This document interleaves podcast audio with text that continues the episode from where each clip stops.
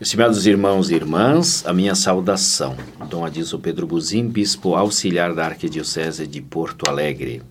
Desejo a todos a paz e bem. De um modo especial, nesse período nós estamos vivendo é, das eleições também, sermos conscientes da nossa cidadania, é o dever de cidadãos e também, porém, a nossa consciência de cristãos, e, sobretudo colaborando para a concórdia, a reconciliação e a paz.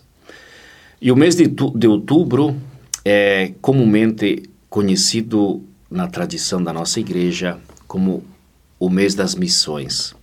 Neste ano, o tema é A Igreja é Missão. Já na expressão, nós notamos o entendimento de que missionariedade é parte constitutiva do ser igreja. Muito embora sempre se associe à palavra missão uma ação, ou seja, uma tarefa a ser cumprida, isto faz sentido pelo fato de que a tarefa da igreja é anunciar o Evangelho. É o próprio mandato do Senhor que diz: Ide e anunciai o Evangelho a todos os povos. O ser igreja, porém, já é em si uma missão.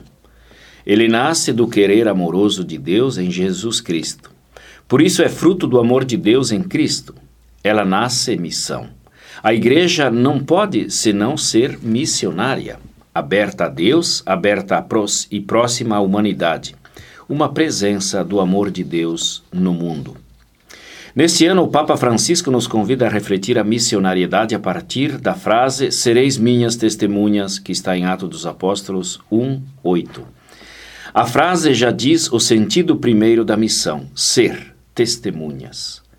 Muito embora a missionariedade da Igreja é realizada nas inúmeras ações missionárias nos mais variados campos, desde o anúncio da palavra às obras de caridade ou promoção humana, todo cristão, por ser igreja, é chamado a ser testemunha.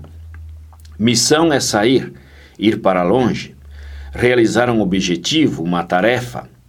Esta é a compreensão comum da palavra. Os apóstolos são os protótipos dos missionários saíram de Jerusalém, foram além dos limites de Israel. O Papa Francisco nos recorda, porém, que ser testemunhas, além de ir para longe, é um gesto de sair do próprio mundo, do mesmo perto, e sair para os limites existenciais de nossa sociedade. Ser missionário é ir ao encontro dos que vivem nas periferias ou centros de nossas cidades, dos idosos abandonados, dos jovens, das crianças, dos que vivem na solidão, dos que suportam as violências e misérias do nosso tempo. Ser missionário é então ser testemunhas da vida, onde a vida parece ter perdido o próprio sentido. Missão é proximidade e é compaixão. Não é só falar, mas escutar, colocar-se no lugar do outro, descobrir as sementes do reino presentes no outro, na outra cultura, nos outros povos. Ser arauto do amor de Jesus, que de todos se aproximava e a todos anunciava a boa nova do reino. Ser missionário é ser profeta diante das injustiças, para que a vida e a sua dignidade seja expressão da fraternidade sonhada por Deus o, o cristão é missionário, a igreja é missionária. Ser missionário é ser testemunha, como Jesus, para os de perto e os de longe, sempre recordando que a missão é um mandato do Senhor. Ninguém se envia a si mesmo, e todo missionário é enviado. Por isso, a missão é da igreja e a igreja é missão. É nobre dom e é compromisso intransferível. Evangelizar é um dever, diz Paulo, e todo batizado é missionário. Termino a, esta primeira parte da reflexão com a frase do Papa Francisco. Queridos irmãos e irmãs, continuo a sonhar com uma igreja toda missionária, em uma nova estação da ação missionária das comunidades cristãs.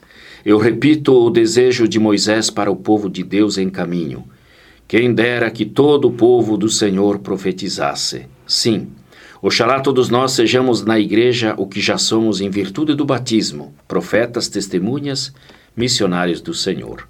Com a força do Espírito Santo e até os extremos e confins da terra.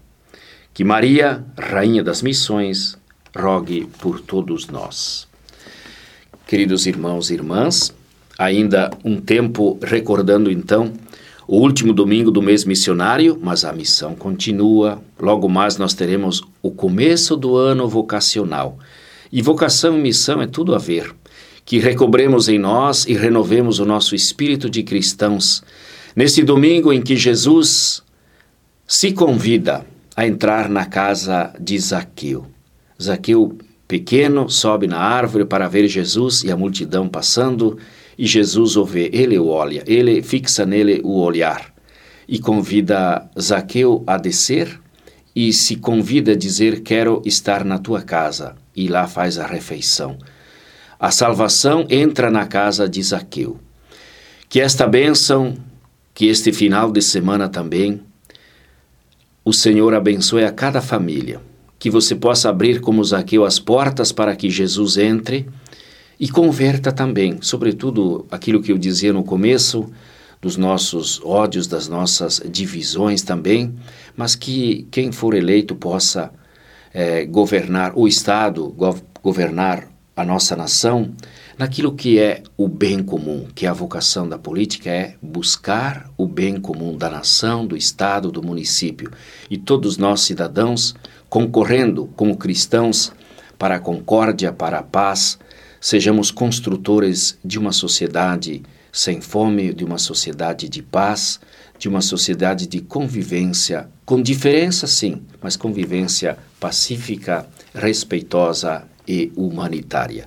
Que Deus nosso Senhor, assim como entrou na casa de Zaqueu, entre na sua família, na sua casa, e desejo a você também a salvação que vem de Deus e a sua bênção. Pela intercessão de Maria e de São José, Deus abençoe em nome do Pai, do Filho e do Espírito Santo. Amém.